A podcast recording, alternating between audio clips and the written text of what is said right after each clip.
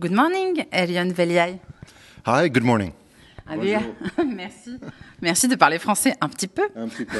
La prochaine fois, euh, il va mieux. Non, c'est très bien.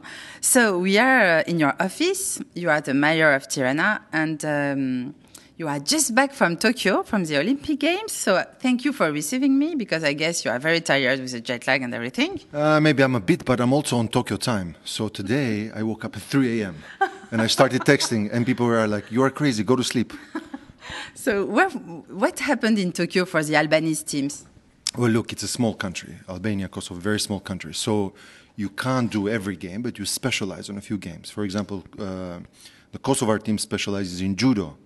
Uh, so they took two golden, golden medals, these two golden girls from, uh, from Kosovo. And it's important for small countries to find niche sport. For Albania, the niche sport is weightlifting, athletics, and also the long jump.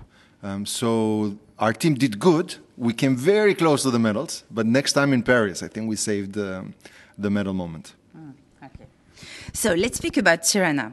What could we say about the city? You were the mayor of Tirana since uh, six years, I think.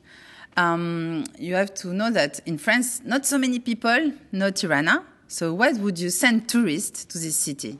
I know in France not so many people know about Tirana, which is okay because no one is perfect, but they can become perfect by knowing and visiting Tirana. It is officially the youngest capital in Europe. So they'll see a lot of young people, a lot of young life. Second, in the context of COVID, it's one of the few completely open uh, places. Everybody's vaccinated, no masks. We're out and about. We've started celebrations, parties, big events. Third, it has probably the highest concentration of historical layers in a very small place. So if you are in Skanderbeg Square, just in front of my office, here we're sitting in a fascist building, you know, built uh, during the Mussolini uh, years. But I'm also next to the oldest Ottoman uh, mosque um, in Albania, and I'm also next to the clock tower. And on the other side you know, of the square, there's an Orthodox cathedral, and then behind me there's a Catholic cathedral. So to see so much um, layers, not only of history but also of religious harmony and coexistence, I think it's a unique, unique uh, city in, in, in Europe. And I think Europe needs more of the Tirana uh, mentality, where we coexist, we live together, we respect each other's spaces, and we have a lot of fun too. You were speaking about the no mask uh, policy. It's very interesting because, you know, in France, we have to wear the mask still in some parts, outside and inside. So, can you speak about the COVID uh, here? We don't have a no mask policy because we are relaxed with the disease and irresponsible and believe in conspiracy theories. It is actually the opposite. It's because we were so radical and we respected uh, the distances and we got all of us vaccinated. Of course, like in France, like in the US, we of course have Facebook idiots uh, who come up with theories about the chips. You know, if someone was following people with a vaccine, they easily do it with your phone. Everybody has a phone. We are all tracked. So this is idiotic. So the reason why we have no mask now is because we fought the pandemic. We took protection very seriously in the beginning. We took the quarantine very seriously. But most importantly, we took vaccination very seriously. And because everyone is vaccinated, uh, at least the adult population above 18, um, now we can afford to be without mask. And we can afford uh, to carry on with life. Mm-hmm. And uh, yes, it's very nice to have this feeling to be outside without mask. I can I can tell you, it's the first time I travel a lot that I feel this. So I really appreciated that. And at the beginning, I was a little afraid because I was like, nobody's wearing the mask. Then I understood, of course, that you are all vaccinated, and it's very good, really. Congratulations for that. So, for the tourists, um, what are the main monuments, main museum you would recommend? Uh, there's a lot of people who get attracted by our Cold War, uh, I would say, patrimony or history. Uh, and a lot of it is dark history, so it's not uh, like a, a, very pleasant, but it shows what this country has gone through. This was the North Korea of Europe for 40, 50 years. So for people to see the Museum of Leaves, uh, where, which is the spy museum, uh, you know, everybody was under surveillance. For people to see the bunkers, this paranoid regime that was always thinking that France and the UK and the US would somehow, uh, you know, attack us with nuclear weapons. So they invested in endless amount of concrete and steel because of these uh, bunkers. Um, so there's a lot of that stuff uh, to see. Uh, there's a lot of uh, there's a lot of people come for religious tourism because we have such uh, a patrimony of several religions in a very small uh, country. That is fascinating to see. And there are some people, increasingly more and more, who come here for the food because this is like the belly button, the epicenter of a lot of the fusions between the Italians, the Mediterranean, the continental, Turkish, Greek. Um, the Albanian cuisine has become, I think, by now a champion in the region. So if you live, for example, in Italy or in France, and you know, or you're a retired couple, you come here and you eat like in Italy, you drink like in Italy, but with a third of the price. Uh, so there's a lot of people who now with these cheap airlines fly for a weekend stay in Tirana just for the food. Mm, interesting. I didn't know about the food, really, that it was so diverse. I, I tried it, but I didn't realize that. The prices are very cheap. You were saying something very right for the tourists, it's important. Um, so, the hotels, what do you have?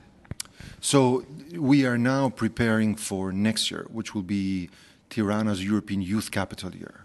And I felt very sad because when we got the award, that year it was Amiens uh, who was uh, European Youth Capital. So we were there, and President Macron was was there. He delivered. He's from Amiens, you know that. Oh, I know, I know. So I could guess mm. how the lobbying went to choose Amiens as the youth capital. But jokes aside, uh, he delivered this great speech, and he promised that Amiens would deliver the best youth capital uh, that year in 2019. Then COVID hit. 20, uh, sorry, 2020. Mm. And then COVID hit, so they just did that one event, and everything else was online. Um, and this year was a city in uh, Lithuania, and you know, for most of the year, they've done also no events. So Tirana will also be the first uh, capital, youth capital, to go back to normal and have a thousand events, which means we will have several thousands of young people from Europe coming. Um, and in that case, as you see, we are very busy building up uh, new hotels. Um, so the Accor Group uh, has just moved uh, to Tirana and then the you know the typical brands like the Marriott, the Hyatt, the Sheraton, the Hilton. Um, but my recommendation: um, go and stay in someone's place. And we have uh, wonderful uh, Airbnb uh, installations in uh, in Tirana. Some really well designed and, and funky uh, apartments. And I think for most young people, that's probably a, a, a, better thing because once you go to a hostel or an Airbnb, then you really become part of the fabric and you enjoy the city. So I'm looking forward to thousands of young people from France to come and discover. And by then, my French would even be better. So it'll be easy to deliver a speech or a, or a welcome ceremony in, in, in somewhat understandable uh, French. To give an idea to our listeners, how much would be a night in Tirana? Like, well, if you if you stay in a hostel, it, sometimes it's as cheap as uh, 10 euros. If you stay in a hotel, um, let's say three star, it would be between 25 and 40 euros. And of course, if you want a five star treatment and a rooftop bar and a nice spa, and of course, you know, it's close to 100 euros. That's very correct. Um, so you've been a mayor since six years. What did you do here? What did you change? Oh, goodness. I think the better question is what didn't we change? Because pretty much we touched on everything in the city. So there was a joke on my first day here uh, in the city. Uh, and they said, you know, Mr. Mayor, what is your first project? And they were expecting for me to say the square and the bazaar and the castle and the big lake park, which we all did. But the answer was, I'm going to fix the damn clock tower because the clock tower of the city was stuck for four years. And although it's a very dull, it's a very small thing to fix the city's mm. clock tower, it gives a signal that we pay attention to detail. And of course, we'll do the big project, but it's the daily messages that the city is on time, the, the city needs to catch up with time, and the city needs to make the best of its time. So uh, we started with the clock tower, and now, as you see, the city is just a big construction site. We have uh, a square, Skanderbeg Square, which is an award winning in 2018. It was considered Europe's best public space for that year. And we have an, another award-winning uh, market, a, a, bazaar, in which we wanted to revamp a neighborhood, save the tradition, but also modernize and, and bring it back to life. The same thing with the castle, which is a big uh, area for restaurants and, um, and events and culinary tourism, um, and also invested a lot in green space. Uh, we plant trees in the city like crazy. Even before Greta Thunberg, or even before this whole uh, European Green Pact and Green Deal became uh, sexy. So, because I think unless you do it uh, with a very disciplined routine in which we say every year we plant 100,000 trees, if you don't do it like this, then it's all talk and it will never materialize. Uh, as you've seen, most of the fleet of our taxis are, are electric, and we're just moving now to electric uh, buses. We're changing the, the lines. So I want Tirana to be number one in the region uh, when it comes to arts and culture, tourism, but most importantly, sustainable green uh, agenda. So you can grow, and of course, cities are meant to grow. A city that doesn't grow becomes a village. So I tell people, I say, look, if you don't like concrete, stay in your village. Uh, I'm sure there's a lot of cows and greenery to uh, bring back uh, the memories of the past. But if you come to the city, you have made a pact with one million other people to go to work at eight, to come back at five, and it means you will be with them in traffic. Or if you choose an alternative transport, you will become part of a busy place. Uh, so once people understand that this is the pact for living in a big city, then we can uh, still keep the intimacy of a small family, even though we're a 1000000 mm-hmm. And what would be your next big project you want to achieve? Ooh la la, there's a difficult. There's a few. There's a few things in the in the pipeline. Actually, with the gentleman that just left, we were talking about an athletic uh, stadium. Now that our team is uh, is improving, we are currently working on the pyramid of Tirana. Oh, I didn't know about this pyramid. Where is it? What is the so story? The pyramid is a fascinating story. The pyramid was built as a mausoleum for Enver Hoxha, the dictator. But because in the 80s, when he died, we were not very good with refrigeration and constant electricity, uh, they couldn't keep him for too long, so they did the traditional burial. So the mausoleum became a museum for Enver Hoxha. And after it became a museum, uh, the communism collapsed. So he died in 85, and then in 91, uh, things changed. Then it became a big disco uh, called Disco Odeon. We, and then it became a big uh, place for expos, uh, like a book fair. And then it became NATO headquarters during the Kosovo War. Yes, I know. Sounds crazy, right? And then, after that, for a long time, it was the most debatable building in uh, Tirana. People didn't know what to do. Some, uh, you know, the right wingers wanted to take it uh, down because it's, a communist thing. But it's the pyramid of Tirana. You know, after Cairo and Memphis, uh, Tennessee. Who else has a pyramid in the city? Uh, maybe the Louvre, but mm. you cannot slide in the Louvre pyramid. Here you Not really. so then uh, uh, the winning uh, team was uh, MVRDV, Winy Maas from um, the Netherlands, the architecture studio. So now it's becoming the largest IT school um, in, um, in the region, a bit like uh, École 42, oh, Station F, that type of concept. Very interesting. I didn't know, but it's really cool. You should maybe go and uh, and see if you can uh, see from the outside, or maybe enter the construction site, just to to get a feeling. It's a it's a beautiful project, mm -hmm. and uh, when we open next year, there will be five thousand uh, kids who will learn coding and animation and virtual reality, augmented reality, mechatronics, robotics, you name it. Mm -hmm. About internet in the city, how is it? It's a good thing we are speaking about this. Yeah, we have uh, uh, a lot of the public spaces have free internet, but it's controlled internet, not controlled like Big Brother, but it has a filter, so it's child friendly. Uh, so all of our projects are UNICEF approved.